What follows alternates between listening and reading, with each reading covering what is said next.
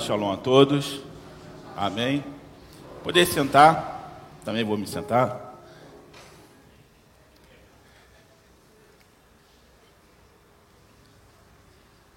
E...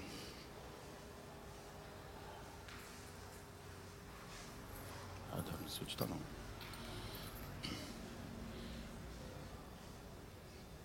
Shabbat Shalom. Sejam bem-vindos. Shabbat Shalom.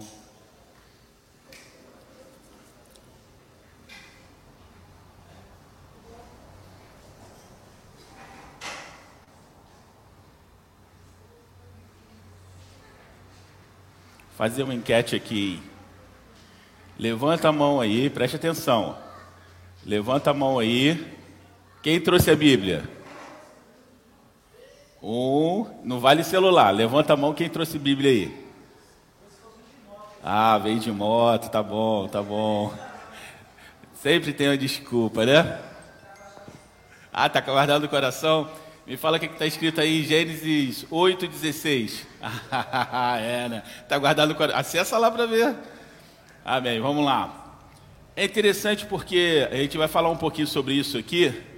E a Bíblia ela é muito importante. Amém?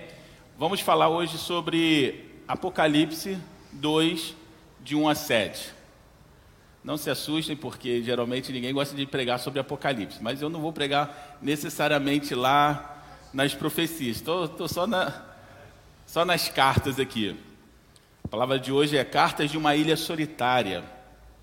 Então vamos lá. Diz assim: Ao anjo da igreja em Éfeso escreve o seguinte: Esta é a mensagem daquele que está segurando as sete estrelas na mão direita e que anda no meio dos sete candelabros de ouro.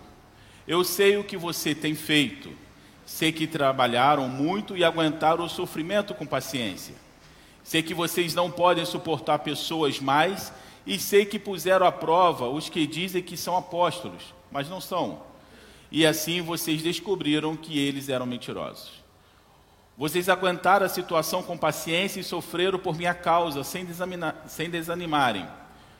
Porém, tenho contra vós, porém, tenho uma coisa contra vocês. É que agora vocês não me amam como me amavam no princípio. Lembre de quanto vocês caíram, arrependam-se dos seus pecados e façam o que faziam no princípio. Se não se arrependerem, eu tirarei, eu virei e tirarei o candelabro de vocês no seu lugar. Mas vocês têm o seu favor isso. Odeio os que odeia o que os nicolaítas fazem, como eu também odeio. Portanto, se vocês têm ouvido para ouvir, então ouça o que o Espírito diz à igreja. Ao que conseguirem a vitória, eu darei o direito de comer da árvore da, do fruto da árvore da vida, que cresce junto ao jardim de Deus. Quem foi que escreveu Apocalipse? João, muito bem. E João ele estava numa situação meio complicada, porque João já estava meio de idade, e ele vai ser preso em um lugar. Qual lugar que ele está preso? Ilha de Patmos. Essa ilha de Patmos hoje fica na costa da Turquia. Então ele está lá preso e essa ilha, nos tempos de João aqui, ela era uma colônia penal do Império Romano. Então as pessoas que o Império Romano não gostavam, as pessoas que eram é, que eles não estavam de acordo com as suas leis, eles mandavam para lá, era como se fosse um exílio.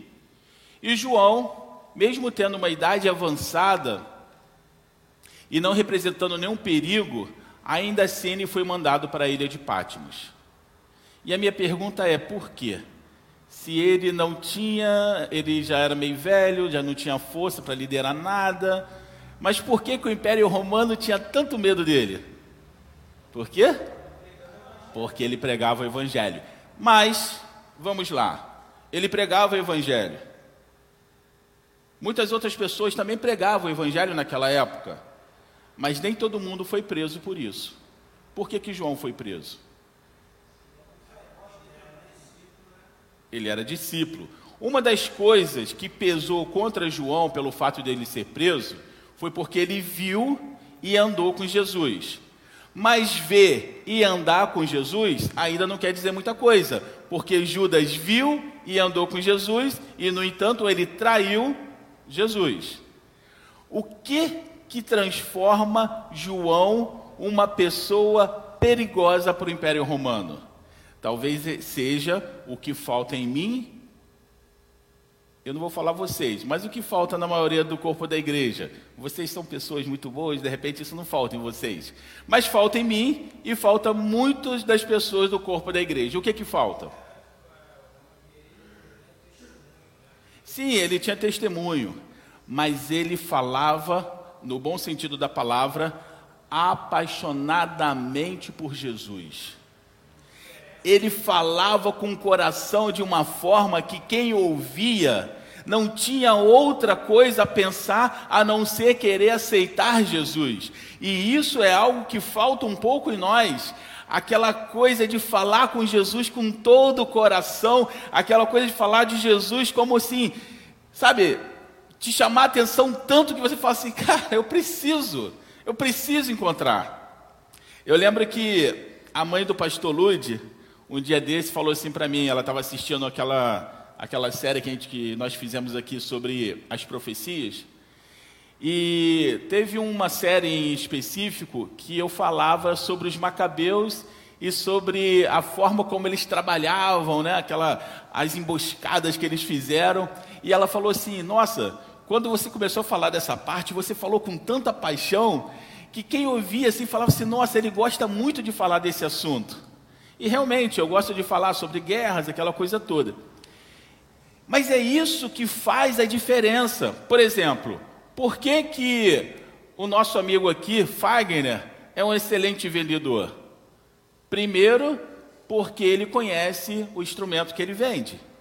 E segundo, que provavelmente ele deve falar com muita paixão do instrumento que ele está vendendo. Então, quem ouve ele falar, fala assim: cara, tem que comprar. Não é isso? O Império Romano tinha medo de um homem que já era avançado em idade, mas tinha medo de como ele falava do Evangelho. E isso foi determinante para mandar ele para a prisão. É sensacional quando a gente pensa nisso, a forma como você fala.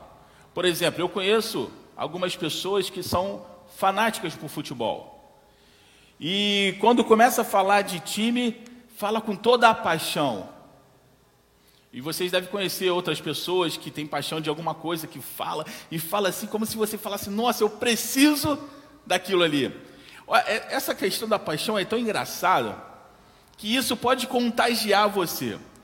Eu lembro quando eu era garoto, devia ter uns 14 anos, mais ou menos, eu não conhecia a Adriana ainda não. E eu tinha um vizinho que ele tinha acabado de se casar, ele era da igreja é, Assembleia de Deus, e a gente conversava muito. Nessa época, eu tinha vindo de, de fora para o Rio, eu não tinha televisão. Então a gente conversava, sem televisão você acaba conversando muito, né? E eu conversava muito com esse rapaz. E ele gostava de um filme que era Cyborg, de Jean-Claude Van Damme, que se diga de passagem, um filme horrível. Mas ele falava tanto daquele filme, ele fala assim: é o melhor filme que já fizeram. Eu nunca tinha assistido. É o melhor filme que já fizeram, isso, isso. E quando eu ia para a escola, que a gente conversava sobre filme naquela época, eu falava: não, que o melhor filme é Cyborg. É o melhor filme, isso, aquilo. Porque a, a paixão dele me contagiou. No dia que eu fui assistir o Cyborg, eu falei assim: Lucimar é louco, que filme ruim. Mas eu fui contagiado pela emoção dele. E aí eu faço uma pergunta: será que nós estamos contagiando pessoas com essa emoção toda? Ou será que nós, como cristãos, muitas vezes vamos para o nosso trabalho e as pessoas que estão do nosso redor ouvem mais você reclamar do que você falar, eu sirvo a um Deus poderoso? E se você passa o dia inteiro reclamando, quando você vai falar de Jesus, a pessoa fala assim: ah, eu acho que eu ainda sou feliz mais do que você. E você está falando de Jesus para mim?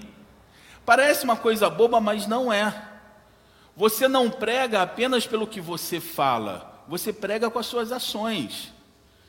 É igual, por exemplo, o, eu tenho aqui o. Ih, rapaz, esqueci seu nome. Patrick. É a idade, vai chegando. Patrick, O Patrick, ele teve uma experiência maravilhosa com o Senhor. Depois, se vocês quiserem, ele vai contar lá o testemunho dele. Ele teve uma experiência maravilhosa com o Senhor. E toda oportunidade que ele tem, ele vai pregar para alguém. Ó, agora eu estou vendo ali, tem duas pessoas. Vocês vieram. É, foi ele que te convidou? Aí, tem duas pessoas que estão aqui, que foi o Patrick que convidou. Uma outra vez aí, de uma tacada só, tinha sete aqui, garotos, que ele convidou na praia. Mas sabe que é aquela coisa de a paixão de falar de Jesus? É isso que está faltando no corpo da igreja. É isso que está faltando nas nossas vidas, falar com paixão. Quando a gente fala paixão, algumas pessoas falam assim: ah, mas paixão, paixão é uma coisa que dá e vai embora. Não, por isso que eu falei no bom sentido da palavra, porque quando você, quando o adolescente, alguém que já se apaixonou, sim ou não? Tem um ali que está apaixonado até hoje. Mas quando você se apaixona, você faz de tudo para você ver aquela pessoa. Eu estava falando aqui na semana passada que na época que eu namorava a Adriana, eu morava no quartel. E todos os dias que eu acordava de manhã, às seis e meia da manhã, eu pensava: hoje eu não vou para a casa da Adriana, porque eu saio de lá muito tarde e agora eu tenho que acordar esse horário e eu não quero ir. Mas quando chegava quatro e meia, que dava o toque de ordem, partia para o alojamento, me arrumava e quando eu me dava conta, eu já estava lá na casa dela. Isso é paixão. Isso é paixão. Então é isso que falta. E João tinha isso ele tinha essa paixão de falar de Jesus. Mas agora a coisa já não está tão boa assim. Agora ele está preso. Ele fala tanto de Jesus agora ele está preso. Ele está num lugar aonde ele não tem contato com seus amigos. Alguns dos apóstolos já morreram. Eu acho que nessa altura aqui, acho que Paulo já tinha sido decapitado, Pedro já tinha sido crucificado de cabeça para baixo, Tiago, que era irmão de Jesus, já tinha sido morto por, pela espada. Tá tudo assim meio, mais ou menos, tá tudo esquisito e agora ele está preso. E eu pergunto, faço uma pergunta para vocês: se vocês estivessem na situação dele, vocês escreveriam uma carta para alguém falando de como agradar a Jesus? Fala a verdade para mim. Será que nós escreveríamos uma carta para alguém? Olha, eu estou preso, mas eu vou te dar aqui a receita de como você faz para você agradar o Senhor Jesus. É difícil, né? Fala a verdade. Por menos a gente já reclama, por menos a gente já não quer vir na igreja, por menos a gente já, já se decepciona. Mas ele estava lá firme. E de repente, naquele lugar lá abandonado, brincando assim, esquecido por Deus, daquela ilha lá. De repente, ele recebe uma visita. Uma visita que nem o todo-poderoso Império Romano poderia é, impedir que essa visita acontecesse. Quem visita ele? Jesus. Jesus vai lá visitá-lo pessoalmente, não mandou anjo, não mandou Gabriel, não mandou Miguel, mandou ninguém. Foi pessoalmente, se apresentou, foi lá, ó, estou aqui e eu quero conversar com você. Eu vou editar algumas coisas e quero que você escreva, porque você vai escrever para sete igrejas. E se as pessoas forem inteligentes, elas vão ler as sete cartas para as sete igrejas e vai se enquadrar negativamente em alguma dessas cartas. Só que eu tenho um antídoto, eu tenho a forma como você vai fazer para ficar feliz, para ficar, para fazer o que me agrada. E ele começa a mandar as cartas para que nós pudéssemos ter o remédio para nos curar. Nós temos aqui a doutora Eliane, que está ali atrás. Na vida dela, se eu fosse perguntar, provavelmente ela não saberia me responder, mas ela já deve ter feito muita receita, muito diagnóstico para muita gente. João agora vai fazer a mesma coisa, ele vai fazer um diagnóstico, ele vai mandar uma receita para muita gente, para que eles também possam é, se enquadrar naquela, naquela doença ali e saber qual é a cura. A primeira carta que João vai escrever vai ser para onde? Quem está com a Bíblia aí pode, pode, pode colar, não tem problema não, fica à vontade. Quem não está com a Bíblia, paciência. Oi? Para onde? Primeira carta é para onde? Éfeso. Primeira carta que ele vai mandar é para Éfeso. Éfeso era uma cidade, uma capital da Ásia Menor, do Império Romano. E, a, e Éfeso era uma, uma cidade famosa por ter uma, uma biblioteca muito rica. É, alguns estudiosos acreditam que tinha mais ou menos 12 mil pergaminhos nessa, nessa biblioteca. E eu vou te falar, pergaminho naquela época não é como o livro hoje. Livro, você escreve um livro, paga um dinheiro ali e você publica um monte. Naquela época, pergaminho dava um trabalho. E essa biblioteca tinha 12 mil pergaminhos. É... E também eles se gabavam porque eles tinham um templo da deusa, qual era a deusa dos Efésios? Diana. E eles se gabavam de ter um templo muito bonito. Só que, quando a palavra chegou em Éfeso, Éfeso significa desejada. Quando a palavra chegou lá, as pessoas de Éfeso aceitaram a palavra de Deus e a igreja de Éfeso ela cresceu muito rápido. Ela se tornou assim, sabe, cresceu porque o Espírito de Deus estava naquele lugar. E ela cresceu de, tão, de tal forma que um, um romano, um escritor romano, disse assim: falou assim, eu não acredito. Vocês estão em todas as partes. Vocês estão no nosso exército, vocês estão na, na, nossa marinha, vocês estão nas nossas escolas, nas nossas lojas, vocês estão até nas nossas prisões, estão no nosso Senado e estão nas nossas casas. Ou seja, os crentes de Éfeso, eles pregavam para todo mundo. Não havia uma esfera em Éfeso que não tivesse um cristão seja em escolas, seja no Senado, seja na prisão, seja onde for, no exército, na marinha, seja onde for, aonde fosse qualquer esfera em Éfeso tinha um cristão. E isso porque os crentes de Éfeso pregavam a palavra de Deus. E então ele começa assim: o primeiro versículo diz assim: O anjo da igreja de Éfeso escreve o seguinte: essa é a, minha, essa é a mensagem daquele que está segurando as sete estrelas na mão direita e que anda no meio dos sete candelabros de ouro. O candelabro de ouro, a menorá é aquela ali, ó. E essa menorá ela ficava no lugar específico. Que lugar que ela ficava? Vamos lá. Ficava na tenda do encontro, ficava no, no pátio, ficava no Santos ou ficava no Santo dos Santos? Aonde a menorá ficava? Santo dos Santos, quem mais? Escola Dominical, Escola Dominical. Oi? Hã? Qual tenda? A tenda tem. É, no Santo? No átrio ali? Tenda do encontro? É. Aonde ficava? Santo, Santo dos Santos isso é importante. Isso é importante saber porque amanhã a gente vai falar um pouquinho sobre isso. A menorá ela vai ficar no santo, não no santo dos santos, no santo. Você entra, antigamente era o tabernáculo, né? Mas vamos falar do, do templo em si. Você tem o pátio, onde tem lá o, onde, vai, onde queima o sacrifício, aonde você tinha que se lavar, o sacerdote, né? Tinha que se lavar para poder entrar e ele entrava. Tem a primeira porta que vai entrar nesse lugar e tem a segunda porta que vai entrar no santo. E é nesse santo que vai estar o quê? A menorá e o que mais? Eu, dei, eu falei sobre isso há dois sábados atrás, hein? Pelo amor de Deus. O que, que nós temos dentro do santo? A menorá. Hã? Não, o altar para fazer sacrifício está lá fora. Nós temos o, a menorá, nós temos a mesa com os pães ázimos e nós temos o altar do incenso.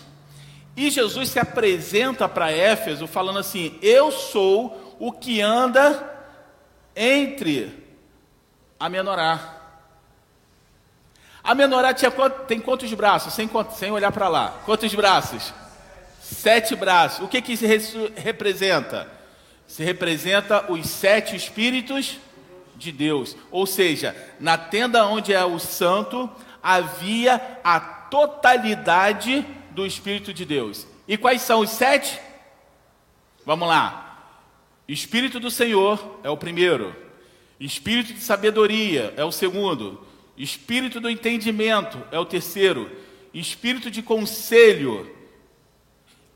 É interessante porque o espírito de conselho tem pessoas que parece que têm o dom de aconselhar, não é verdade?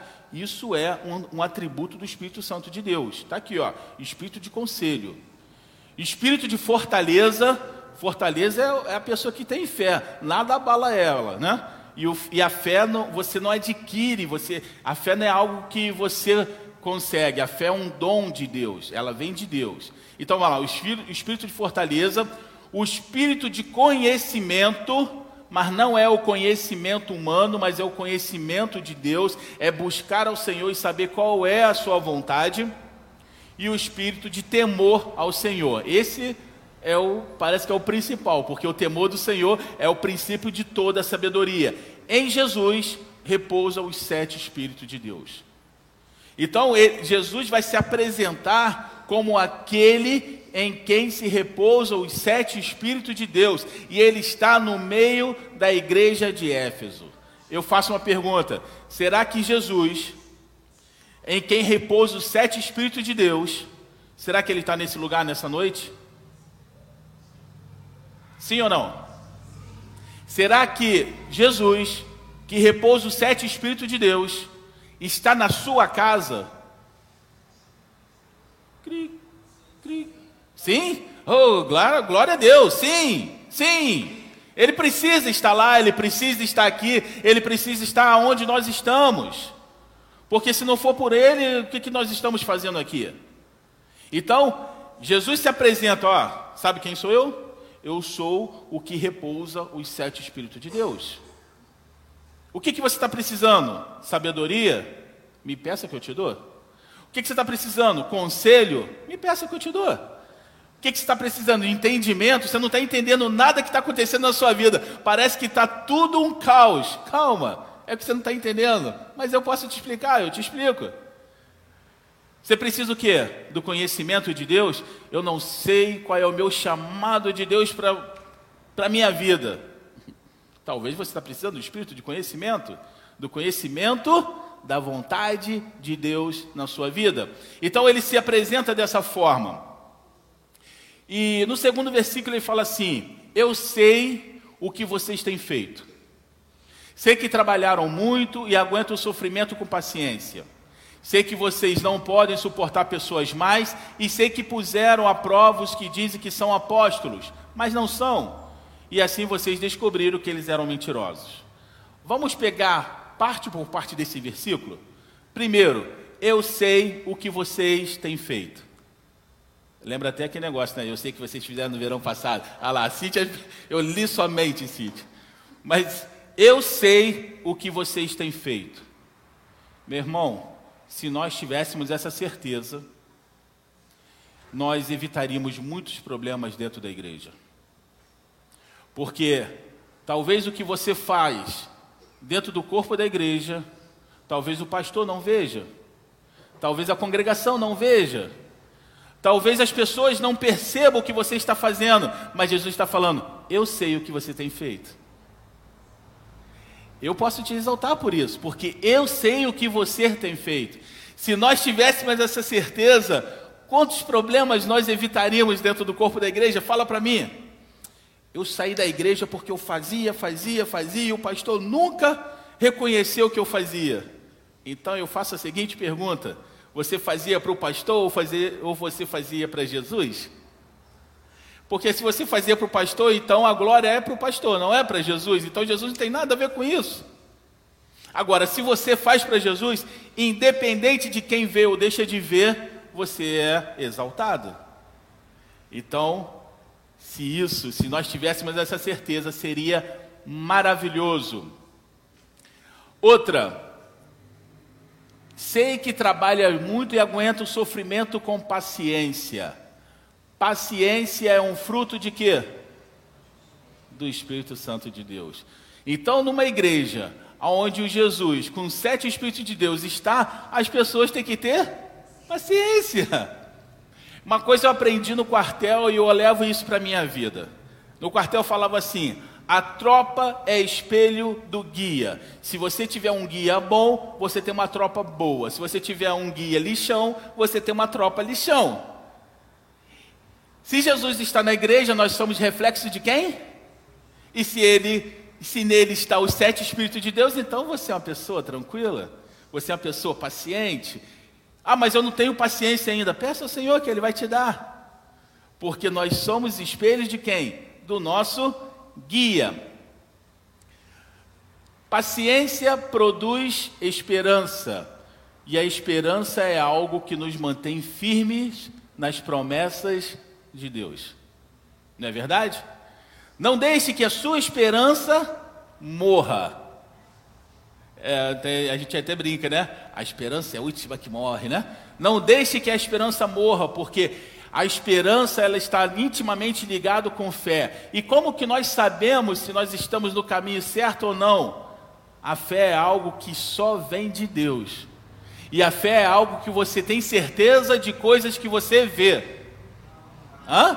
Ah, obrigado, meu Deus. Eu sabia que eles estavam prestando atenção. A fé é algo que você acredita que você não vê, mas você crê que vai dar certo porque o Senhor Jesus falou que vai dar certo. Então você fala, vai dar certo. Eu vou te falar, quando você tem fé, meu irmão, é muito difícil você ser abalado.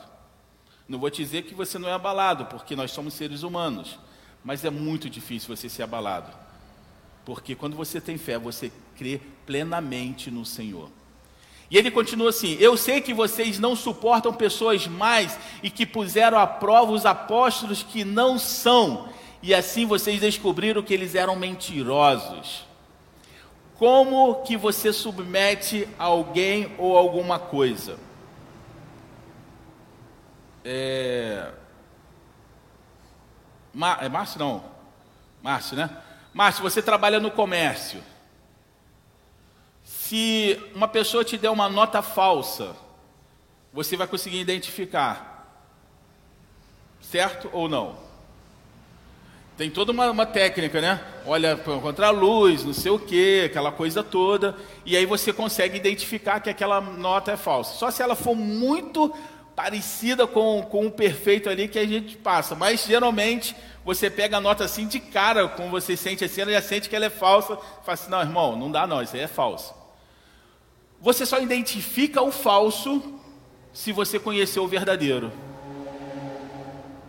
Não tem como você identificar o falso se você não conhecer o verdadeiro. Por mais que o Márcio trabalhe no comércio, se alguém chegar para ele e falar assim: Olha, eu só tenho euro, acabei de vir da Europa e eu quero te pagar com euro. Se ele não conhece o euro, ele pode pegar facilmente uma, uma nota falsa. Porque ele não tem convivência com o euro, não sabe nem como é que o euro é. De repente, vai pegar a nota mais grosseira, que é falsa, mas vai pegar. Por quê? Porque não conhece o original.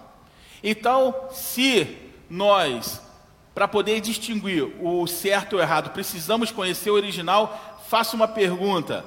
Como que o pessoal de Efésios conseguiu identificar que os apóstolos falsos eram apóstolos falsos? Oi? Pelas atitudes, mas.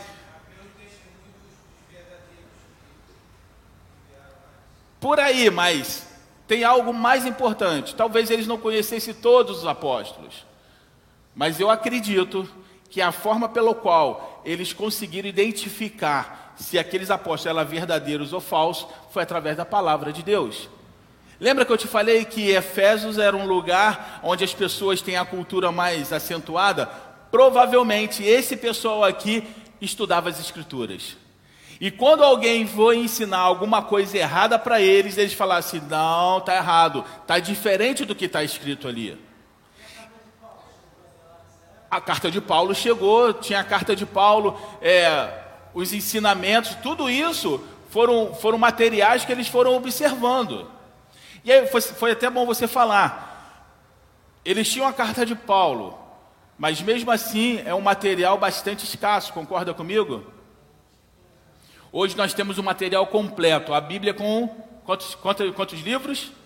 66 livros. E mesmo assim nós ainda somos enganados. Acontece tanto vento de doutrina que vocês ficariam loucos se a gente fosse enumerar todas elas aqui. E todas elas é apenas para fazer você se sentir bem, mas se sentir, mas continuar com o seu pecado. E isso não vai te levar a lugar nenhum a não ser para o próprio inferno. Mas eles não, eles submeteram esses caras e viram que eles não eram verdadeiros. Eles perceberam que o que era ensinado não era verdadeiro. E eu faço uma pergunta para vocês: vocês confiam em mim o suficiente para apenas ouvir o que eu estou falando sem consultar a Bíblia? Se vocês falarem que confiam, vocês estão loucos. Não deveria confiar. Deveria ouvir o que eu falo, mas deveria confirmar na palavra de Deus para saber se o que eu estou falando realmente provém de Deus. Porque o nosso coração é falho.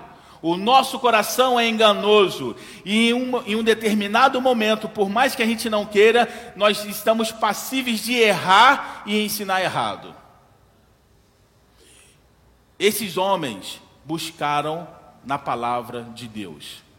E isso foi algo determinante ao ponto de o Senhor Jesus falar: Isso eu concordo, isso aí vocês fizeram bem. Vocês pô, colocaram aqueles caras à prova e, e identificaram que eles estavam mentindo.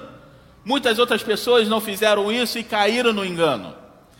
E quando você estuda a igreja do primeiro século, é impressionante a quantidade de heresia que foi introduzido na igreja nessa época. Gnosticismo, nicolaítas e por aí vai. Muita coisa foi introduzido. E as pessoas que não tinham preparo na palavra do Senhor, elas caíram. Por isso que Jesus vai falar: vocês erram por quê? Não conheceis as Escrituras e do que elas testificam de mim. No terceiro versículo, que a gente está lendo aqui, ele vai falar assim: Jesus vai reiterar, vai falar novamente da paciência deles.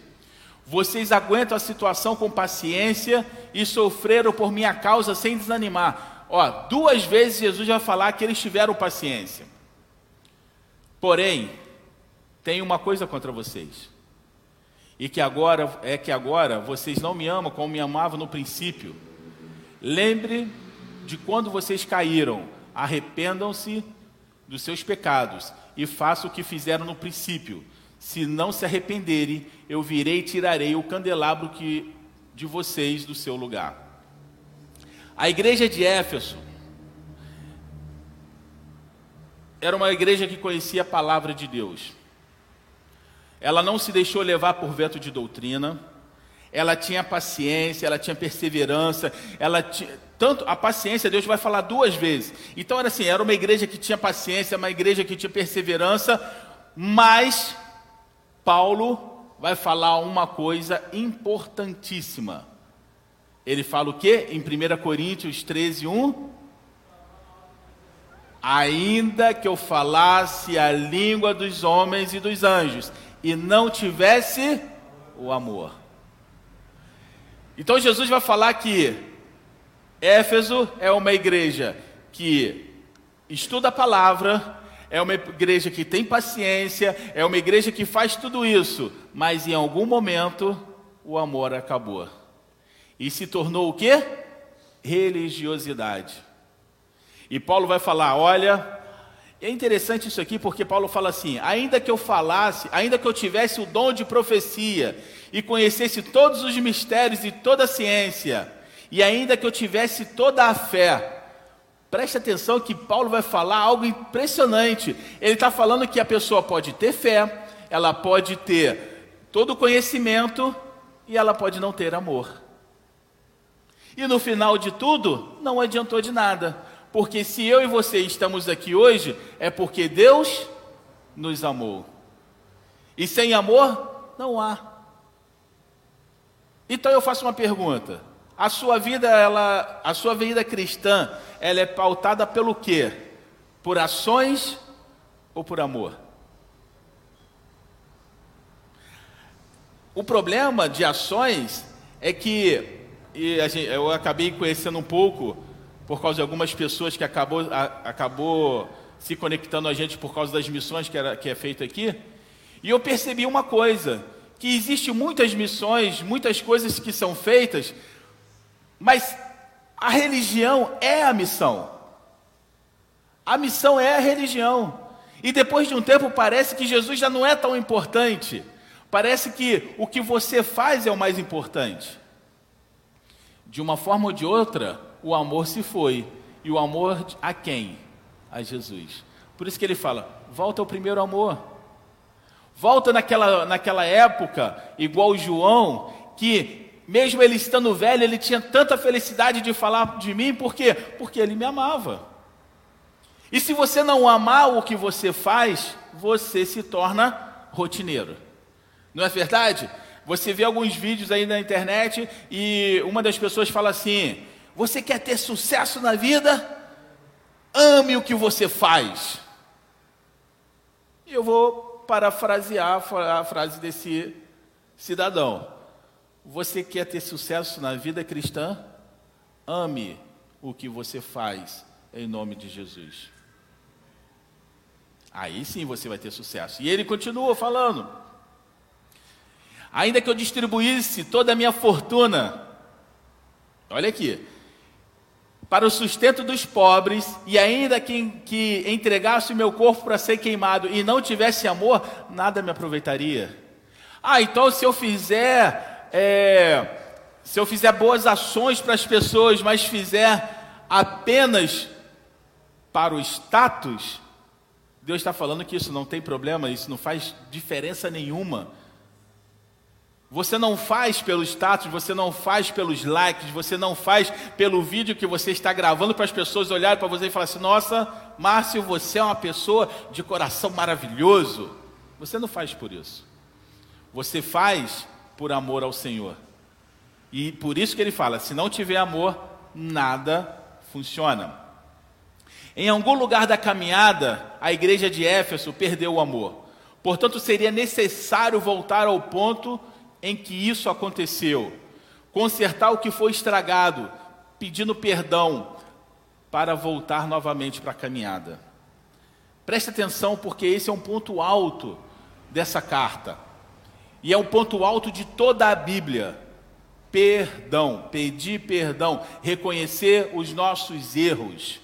Esse é o ponto alto. Daqui, deixa eu ver, quem já foi militar? Só você, né? Não, ali o Marco também já foi militar. Você também?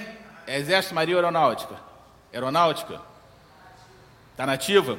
Você fez pista de orientação com bússola? Ainda não, mas vai fazer. Isso aqui é interessantíssimo porque quem já teve a oportunidade de fazer orientação com bússola é mais ou menos assim: Alguém te dá uma coordenada na bússola, sei lá, 13 graus lá a, a, ao norte. E você tem que ir exatamente, você tem um ponto de partida, e você coloca a bússola e você vai seguir naquela reta e você vai chegar até o seu objetivo. Mas se você não tomar cuidado, e se aquela agulha da bússola ela fugir para um grau que seja para a direita ou para a esquerda, você vai fazer assim, ó, o, o alvo é aqui, né? Você vai fazer assim, ó. Quanto mais você andar, mais distante você vai ficar do seu objetivo. É isso aqui que ele está falando. Ele está falando assim: olha, quanto mais você fizer, quanto mais você andar, quanto mais você achar que está fazendo, quanto mais você está se tornando distante do objetivo. Porque quando você pega duas linhas paralelas, elas vão se abrindo, abrindo, abrindo no infinito. E quanto mais você abrir, mais, é, maior fica do objetivo. No quartel, o que, que a gente aprende? Você faz isso. Se você errar e você descobrir que você está errado, você tira o contra-azimuth, ou seja, você volta para o ponto de partida e começa tudo de novo, porque na metade do caminho não tem como você consertar. Você precisa voltar para o ponto de origem, porque você não tem ideia do tamanho do vértice que está. Então você não tem como fazer, resolver no meio do caminho. Ah, não, eu me arrependi aqui, vou continuar. Não, você tem que voltar lá. Você tem que voltar no seu erro. Pegar aquele erro que está guardado lá no seu, na sua caixinha, lá, bem no escurinho do seu ser, voltar lá e falar assim: ó, esse aqui é o meu erro. O meu azemute está aqui, ó. Tem que voltar aqui para daqui eu seguir novamente. Pergunta para mim, já aconteceu isso com você em orientação, Marco? Já. Eu andei três vezes mais do que eu precisava andar. Porque eu fui, eu fui, eu fui, descobri que estava perdido, voltei, voltei, voltei e fui de novo. Mas se eu não tivesse voltado, eu teria ficado perdido e não teria completado a prova. Volte ao lugar aonde você perdeu o primeiro amor. Veja o que aconteceu e parta novamente daí. É isso que ele está falando aqui. Efésios era uma cidade que se orgulhava da sua cultura, como eu falei agora, tinha 12 mil pergaminhos. Ele tinha 12 mil pergaminhos, havia um conhecimento armazenado naquele lugar fora de série. As palavras, havia, naquelas palavras, naqueles pergaminhos, havia muita verdade. Mas sabe o que aconteceu com aquela biblioteca? Ela foi destruída pelos bárbaros alguns anos depois. E tudo que sobrou foi uma fachada, que está lá até hoje, se Deus permitir, talvez eu vá lá um dia visitar. Ela tem uma fachada, mas atrás dela só tem escombros. O que que o anjo, o que que o Senhor está nos falando nessa noite? Você pode ter muito conhecimento adquirido, você pode ter muito conhecimento armazenado no seu coração, mas se não tiver o Espírito Santo de Deus, pode ser apenas uma fachada e você ser totalmente vazio lá dentro. Porque a letra mata, mas o espírito vivifica. Não é o conhecimento humano que vai te levar ao Senhor. Vou repetir. Você pode ter muito conhecimento armazenado, como Éfeso tinha. 12 mil pergaminhos, muitas verdades ali comprovadas. Mas quando foi destruído, ficou apenas a fachada e atrás dessa fachada só tinha escombros. Será que o meu conhecimento hoje está fazendo com que eu me torne cada vez mais vazio? É uma pergunta que a gente precisa fazer, na é verdade? Será que existe apenas uma fachada? Uma fachada de conhecimento, uma fachada de beleza, mas o meu interior é completamente vazio? Quando Paulo foi pregar nesse lugar, um lugar que é culto, um lugar que tinha tantas coisas, um lugar que tinha o templo da deusa Diana. Os homens se reuniram naquele lugar e falaram assim: Viva a deusa Diana, viva a deusa Diana. E eles queriam matar Paulo, porque Paulo estava pregando um outro evangelho, pregando uma outra palavra e que poderia destruir aquela religião. Então os homens gritavam para fora, mas eles sabiam que o coração deles estava completamente vazio e sabia que se aquela palavra fosse pregada ia destruir aquela potestade naquele lugar. Eles sabiam disso. Por isso que eles gritavam: "Viva Deus a viva Deus a Diana!" e queriam matar Paulo. Mas Deus falou: "Não, você não vai morrer aqui." E ele não foi morto naquele lugar. Muitas vezes nós estamos gritando, fazendo muitas coisas, mas o nosso coração está completamente vazio. Mas se você permitir, se eu permitir, o Senhor entra no nosso coração e o nosso coração é completamente cheio da presença do Senhor. Amém? Outra coisa, mas vocês têm a seu favor isso, vocês odeiam os nicolaítas, como eu também os odeio. Qual era, o que que os nicolaítas acreditavam, o que que eles faziam, qual é, qual é qual era a seita dos nicolaítas? Por mais que eu tenha procurado, e eu não procurei dessa vez, já tinha procurado antes, mas até onde eu sei, se alguém estiver me assistindo e, e achar e, e souber uma informação diferente, me avise. Mas até onde eu sei, não existe nada, nenhum documento arqueológico que diga o que que esses nicolaítas faziam. Ninguém sabe ao certo. Existem várias especulações do que eles faziam, mas ninguém sabe ao certo. Mas a Bíblia fala uma coisa interessante. ela fala assim: Jesus fala assim: vocês odeiam as obras dos nicolaítas, como eu também odeio. O próprio Jesus está falando que odeia as obras desses caras. E se Jesus odeia a obra deles, o Pai também odeia, amém? E se você for procurar na palavra de Deus, você vai descobrir que em Efésios, que em Provérbios 6,16, existe sete coisas que Deus odeia. E isso é algo que talvez esteja enquadrado nas obras do, dos Nicolaitas. Quais são elas? Essa, essas seis coisas o Senhor odeia, e a sétima a sua alma abomina. Então, assim, seis coisas Deus odeia. A, a, a sétima, então, é detestável a Deus. Primeiro, olhos altivos. O que, que são olhos altivos? Arrogância. Parecia, é bem peculiar com a cidade que eu estou falando, né? Porque olhos altivos são olhos arrogantes, tipo olhar de cima para baixo. Se você está falando de uma cidade que é extremamente culta, provavelmente deveria ter pessoas que se achavam muito cultos e olhava de cima para baixo, falando, ah, o Marco ali pensando que pode pregar, pensando que sabe mais do que eu. Ah, se ele soubesse o que, que eu, os, a quantidade de pergaminho que eu já li, olhos altivos, isso Deus odeia. Qual é o outro? Língua mentirosa. A língua mentirosa é a língua que não corresponde com a verdade. Ela pode ser uma língua que vai te induzir ao erro. Eu faço uma pergunta: no corpo de Jesus Cristo hoje, existe línguas mentirosas daqui para aí? Muitas línguas mentirosas que estão induzindo o povo ao erro. Isso aqui é algo que Deus abomina. Abomina. Por isso, eu costumo falar. Eu não sei se vocês já ouviram falar isso aqui, mas eu vou falar aqui para vocês. Eu não gosto muito de pregar. Prefiro não pregar, mas eu não gosto muito de pregar. Por quê?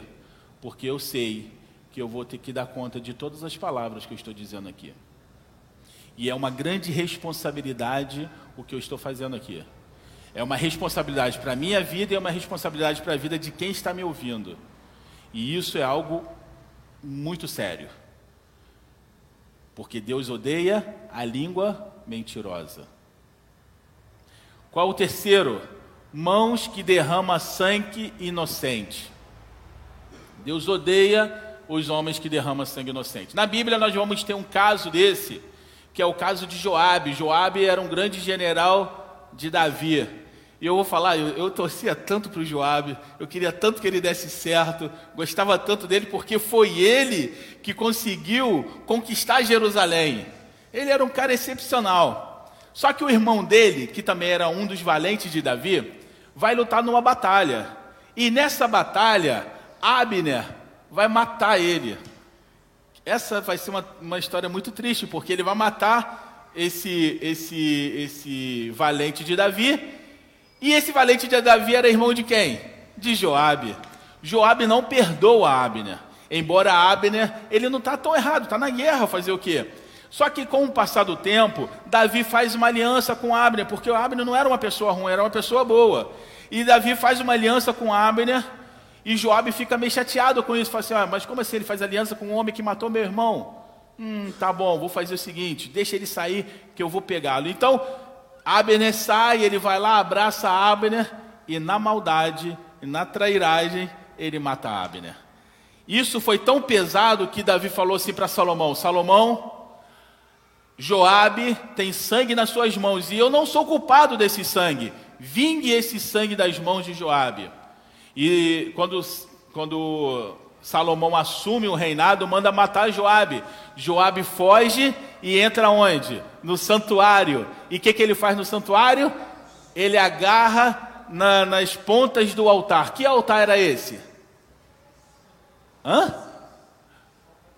Não, ele não podia, se ele entrasse lá, era o próprio Deus que matava ele. Ele agarra no altar do sacrifício porque existia uma lei que falava que se a pessoa acusada de homicídio se apegasse naquilo ali, ele poderia se salvar. Só que quando fala para Salomão, olha, ele está agarrado lá no altar e não sai de jeito nenhum. Salomão fala o quê? Não há perdão para ele. Mata. Sabe por quê?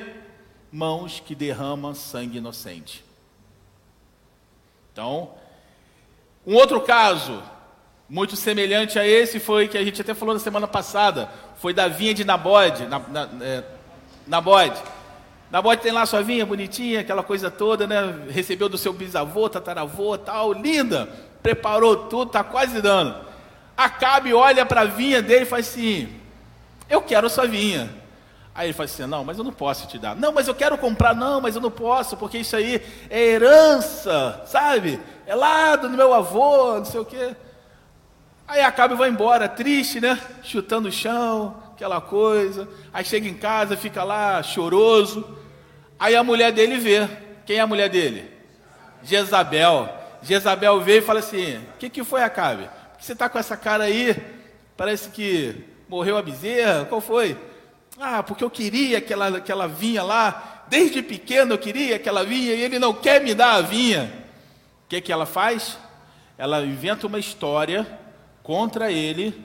Ó, a língua mentirosa. Inventa história contra Nabode e faz com que ele seja assassinado, que ele seja morto. E ela pega a vinha e dá para quem? Para Acabe. O que, que Deus fala? Isso foi demais. Sabe por que, que vai? Aí Deus fala uma, uma profecia quando acaba e fala assim: Isso por causa da vinha. Sabe por quê? Porque está aqui, ó, mãos que correm para derramar, sangue inocente. Deus odeia isso, Deus abomina isso. Outro, coração que maquina pensamentos perversos. É aquele que está ali do seu lado, você acha que é seu amigo, vai estar tá assim: se você der um mole, eu vou passar por cima de você. Coração que maquina o pensamento perverso. Por que, que isso é importante? Jesus vai falar uma coisa muito importante. Jesus fala assim: ah, lá nos Dez Mandamentos está escrito o quê? Para você não adulterar, não é verdade? Pois é. Mas se você pensar, mas se você fizer no seu pensamento, eu digo para você que você já adulterou. Por que, que Jesus vai falar isso? Porque o que manda é a intenção do coração. E isso é tão forte que foi isso que salvou e poupou a vida de Isaac. Abraão, no coração de Abraão, Abraão já tinha matado Isaac, já tinha feito aquilo ali que Deus tinha mandado fazer, sacrifique Isaac para mim. No coração ele já tinha feito. Quando ele foi apenas concluir o que já tinha no seu coração, o que, que o Senhor falou? Não precisa. Eu já sei que o seu coração está comigo. O que, que a gente aprende? Que o que está no coração, às vezes não precisa ir para ação, mas o que está no coração já determinou o que você quer. O que está no seu coração já determinou. E tem uma pessoa que fala uma coisa que é muito interessante, eu gostaria de ler para vocês. Fala assim, ó. Cuidado com seus pensamentos, pois eles podem se tornar palavras. Cuidado com suas palavras, pois elas podem se tornar ações. Cuidado com as suas ações, pois elas podem se tornar hábitos. Cuidado com seus hábitos, porque elas podem se tornar o seu caráter. Cuidado com o seu caráter, porque é ela que vai definir o seu destino. Se você parar para pensar, começou onde? No pensamento. Então o Senhor fala: aquele que maquina um pensamento perverso. Então o que, que nós precisamos pedir nessa, nessa noite? Senhor, se existe alguma coisa errada no meu coração, me limpa nessa hora, porque isso é algo que o Senhor abomina. Pés que se apressam para correr para fazer o mal. É interessante porque isso vai em contrapartida para que o Senhor nos orienta. Ele fala assim: uma das partes da armadura de Deus é qual? As sandálias do Evangelho. Ou seja, então, os seus pés não podem se apressar para fazer o mal, os seus pés têm que se apressar para fazer o bem. Em Isaías 50, 52, 7 diz assim: Quão formosos são sobre os montes os pés dos que anuncia boas novas, que faz ouvir a paz e que anuncia o bem e que faz ouvir a salvação de que, que há em Sião. Então, se você é uma pessoa que quer levar o evangelho, você é um bem-aventurado. Outra coisa que Deus abomina é a testemunha falsa que profere mentiras. Podemos destacar isso como falsidade, pessoas falsas. Às vezes você tem uma pessoa que você acha que gosta de você, mas ela é falsa. Isso aqui Deus abomina, tá? A falsidade Deus abomina. A calúnia e a fofoca. Essas três coisas, elas podem estar incluídas aí na falsa testemunha. Porque quem faz fofoca é aquela velha história, quem conta um ponto aumenta um ponto. Quem calúnia sabe que está falando errado, mas está criando uma, uma história para poder acabar com a outra pessoa. E a falsidade, porque a pessoa é falsa. E em Apocalipse 22, 15, diz assim: em Apocalipse 22, 15, vai falar de várias pessoas que vão ficar de fora da Nova Jerusalém. Dentre, dentre elas vai estar os que amam em praticar a mentira. Então, se você ou se eu ainda falamos mentira, Senhor, me liberta disso hoje, porque a tua palavra está dizendo que eu vou ficar de fora e eu não quero ficar de fora. Tira a mentira de mim. E a sétima, pior de todas, é o que semeia contenda entre irmãos. Essa aí, essa para Deus, game over, acabou. Isso é exatamente ao contrário do que a Bíblia diz e nos ensina que devemos ser, que é ser reconciliadores e pacificadores. E em, em Mateus 5 diz: Bem-aventurados pacificadores. O que é, que é pacificador? Quer trazer a paz. Bem-aventurados pacificadores, porque deles, porque eles serão chamados filhos de Deus. Para a gente terminar aqui, eu só queria contar uma história rapidinho de Davi, Nabal e Abigail. Quem conhece? Davi, Nabal e Abigail. Davi, lá nas suas andanças, né? Chegou no momento, estava meio com fome, aí falou para os seus soldados: Ó, vai lá na fazenda do Nabal e fala assim: Pai, seja com você. Os seus tosqueadores, quando você não tinha nada que tosquear aí, os seus tosqueadores ficaram com a gente. E nós cuidamos muito bem dele, alimentamos ele, né? tratamos eles muito bem. Só que o nosso, nosso exército lá está com, com fome. Então Davi pede para que você possa mandar alguma coisa para que nós possamos comer, tendo em vista que nós tratamos muito bem os seus funcionários. Nabal virou para esses homens e falou assim: Quem é Davi? Existem muitos homens aí que fugiram do seu senhor e são fugitivos. Eu não conheço nenhum Davi. Seria eu, por acaso eu pegaria da minha comida e daria para esse homem? De jeito nenhum. Fala para ele para procurar comida em outro lugar. Eu não vou dar nada para ele. Os homens voltaram até Davi e falaram: Davi, ó, ele falou isso, isso e isso. Davi já não era muito certo da cabeça, né? Falou: ó, pega a espada, todo mundo aí, pega a espada, nós vamos visitar Nabal. E tão certo como vive o Senhor, não ficará um vivo naquele lugar vou matar todo mundo, até os meninos eu vou matar, porque isso é uma afronta. Só que nesse meio tempo, os homens foram falar para a mulher de Nabal, para Abigail, falou assim: ah, Abigail, aconteceu isso, isso, isso, e o seu senhor falou que não vai fazer nada, e eu acho que isso vai dar um problema sério. Abigail, uma mulher sábia, uma mulher temente a Deus, falou o seguinte: vou reunir todos, toda a comida aqui, eu não lembro exatamente toda a quantidade, mas foi muita comida. Vou reunir a comida. Ela reuniu tudo, colocou nos cavalos e foi encontrar com Davi. Davi já estava no caminho de acabar com tudo, né? Quando ela encontrou com Davi, ela desceu da sua montaria, se ajoelhou diante de Davi e falou assim: Meu senhor, não se turbe o vosso coração por causa do meu marido, que falou isso, isso isso. Ele tem sido acometido de loucura mas eu bem sei que um dia o Senhor será é, rei sobre toda Israel. E no dia que o Senhor for rei sobre toda Israel, que esse sangue, o sangue dos inocentes da casa de Nabal, que não caia sobre você. E que você não seja é, culpado desse sangue. Davi, no mesmo momento, falou assim: Olha, vou te falar, Bendito seja o Senhor que te enviou até a mim, porque eu vou te falar, não ia sobrar nenhum menino, ia matar todo mundo. Mas como você fez isso? Pacificadora. E ela fez, levou a comida. Algum tempo depois, o próprio Deus matou Nabal. O próprio Deus matou Nabal. Quando Davi ficou sabendo o que, que Davi fez, chamou Abigail para ser sua mulher. Anos depois, Salomão vai escrever algo muito interessante. A mulher sábia edifica a sua casa.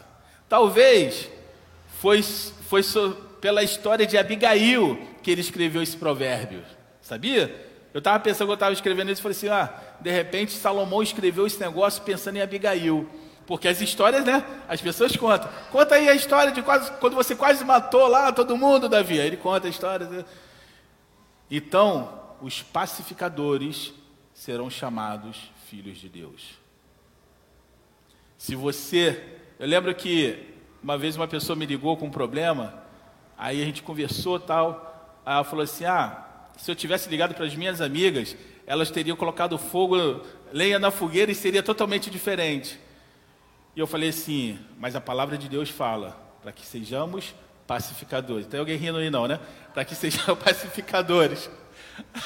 Para que sejamos pacificadores, porque Deus se agrada dos pacificadores. E aí eles terminam assim: portanto, se vocês têm ouvido para ouvir, quem tem ouvido para ouvir aí? Ouça. Então ouça o que o Espírito diz à igreja. E aos que conseguirem a vitória, eu darei o direito de comerem da árvore, da árvore da vida que cresce no jardim de Deus. O que, que o Senhor está te prometendo? Vida eterna. Amém? Que o Senhor possa nos abençoar. Vamos cantar um.